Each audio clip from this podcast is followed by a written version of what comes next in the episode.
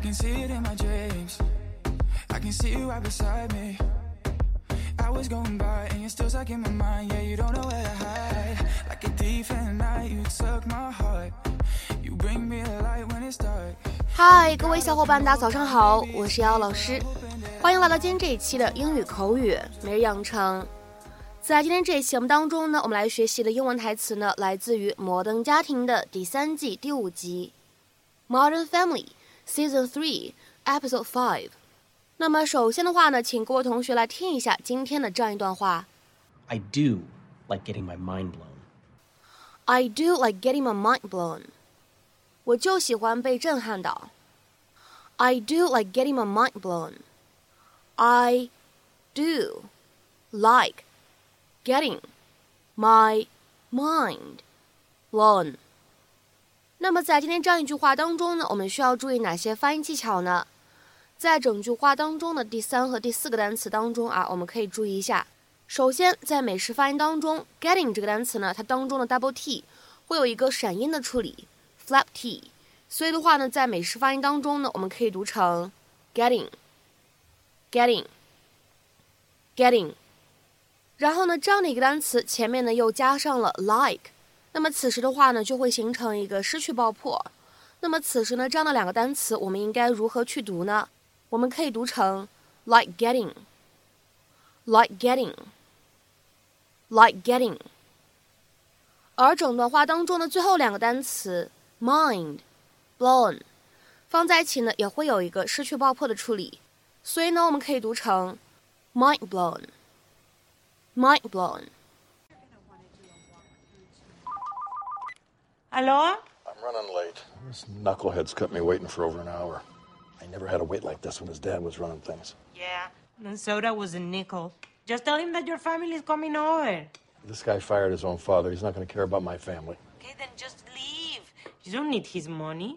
Once a week, I have eight family members coming to my house for free food. I'm not going anywhere. Okay, I see you when I see you.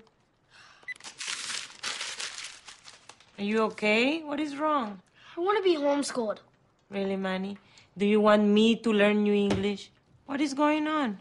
I have a big report due, and the teachers don't seem to care about the substance. All they care about is the flash. Manny, sometimes you can be a little bit old fashioned. Remember the first time you saw the kids with the backpacks with wheels and you thought they were too flashy? You're going to school, not boarding a flight to Denver. It's getting absurd. Ruben freestyle rapped his report on Irish immigrants. That doesn't even make sense. Maybe you do a river dance. Maybe. What is your report on? The mafia. Perfect. We do a paper mache Tommy gun. Oh no, we shouldn't have to jazz it up. Okay, then we go upstairs and we get your old rocking horse and we chop the head off. No, that's a terrible idea. I love Brownie. Do you want to send a message or not? Jay never wants me to help him with this business. And now suddenly Manny doesn't want to listen to me either. It's very frustrating. I have all the answers. Hey, there he is. Hey, bring it in, Jay. How you doing, Joshy? It's Josh now. Have a seat. Ah, all right. So I flipped through your proposal, and here's the thing. We're about to build our largest luxury condo complex yet. And I have an important question for you. What is it you want to build? Closets. See, I was kind of hoping you'd say dreams. Thought that was implied. Jay, I'm looking for closets nobody's ever seen before. You know, a big wow. You know what I'm saying? You want a nice closet with sharp design, quality materials, and expert craftsmanship. Uh, I mean, I want it to be like, bam! You know, people are going to walk in there and go, whoa! What do I hang first? I wanted to hang myself. Now, let's talk more specific. What exactly do you like and what don't you like? All right, fair enough. Uh, I don't like this. This makes me sad. I do like getting my mind blown. I love your enthusiasm. Uh, before I go off in the wrong direction, how about an example? All right, check this out. So, like three weeks ago, I'm down in South Beach. I walk into this thumping club. Bartender says, What do you want to drink? I say, Wow me.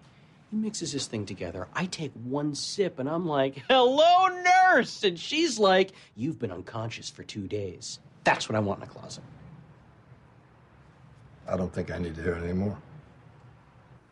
在今天节目当中呢，我们来学习一个短语，叫做 blow somebody's mind。那么下面的话呢，一起来看一下这样一个短语，它的两层意思和用法。首先的话呢，第一个层次的意思可以用来表示 to extremely impress, overwhelm, or excite one，使某个人印象深刻、惊讶万分、兴奋不已。下面呢，我们来看一下几个例子。第一个，Seeing her again really blew my mind。再次见到她令我兴奋不已。Seeing her again really blew my mind。下面呢，我们再来看一下第二个例子。The show of support from everyone just blew my mind。所有人对我的支持都令我兴奋不已。The show of support from everyone just blew my mind。下面呢，我们再来看一下这样一个例子。I had really low expectations for that movie, but it totally blew my mind. 之前我对那部电影期待值很低，但看完后我却大为震撼。I had really low expectations for that movie, but it totally blew my mind. 下面呢，我们再来看一下这样一个例子：It was so beautiful that it blew my mind. 它太美了，我为之倾倒。It was so beautiful that it blew my mind. 那么，正是从这样一层意思出发，我们呢在英文当中有一个对应的形容词， 叫做 mind blowing。mind blowing，什么样的意思呢？极度震撼的，让人感觉到惊讶的，extremely impressive or surprising。比如说，下面呢，我们来看一下这样的例句：The special effects in this film are pretty mind blowing。这部电影里面的特效真的是太震撼了。The special effects in this film are pretty mind-blowing。下面呢，我们再来看一下这样一个短语 ，blow somebody's mind。它第二层意思和用法可以用来表示 to disturb or distract，或者 to destroy the function of one's brain，打断某个人的思路，使某个人分心，或者呢可以理解成为摧毁某个人的大脑功能。下面呢，我们来看三个例子。第一个，It was a terrible experience。It nearly blew my mind. 那次经历太可怕了，几乎使我失去理智。It was a terrible experience. It nearly blew my mind. 下面呢，我们再来看一下第二个例子。She blew her mind on drugs. 药物使她大脑功能退化，或者呢，你也可以说毒品使她大脑功能退化，都是可以的。She blew her mind on drugs. 下面呢，我们再来看一下本期节目当中的最后一个例子。The loud guitar music was so wild, it blew my mind. 那吉他弹奏的声音太大了，我的思路都被打断了。The loud guitar music was so wild, it blew my mind. 那么在今天节目的末尾呢，请各位同学尝试翻译以下句子，并留言在文章的留言区。先等等，听听这个消息，我保证你会大吃一惊的。先等等，听听这个消息，我保证你会大吃一惊的。那么这样一个句子应该如何去使用我们刚刚讲解过的短语 blow somebody's mind 去造句呢？期待各位同学的踊跃发言。我们今天的节目呢就先到这里，See you。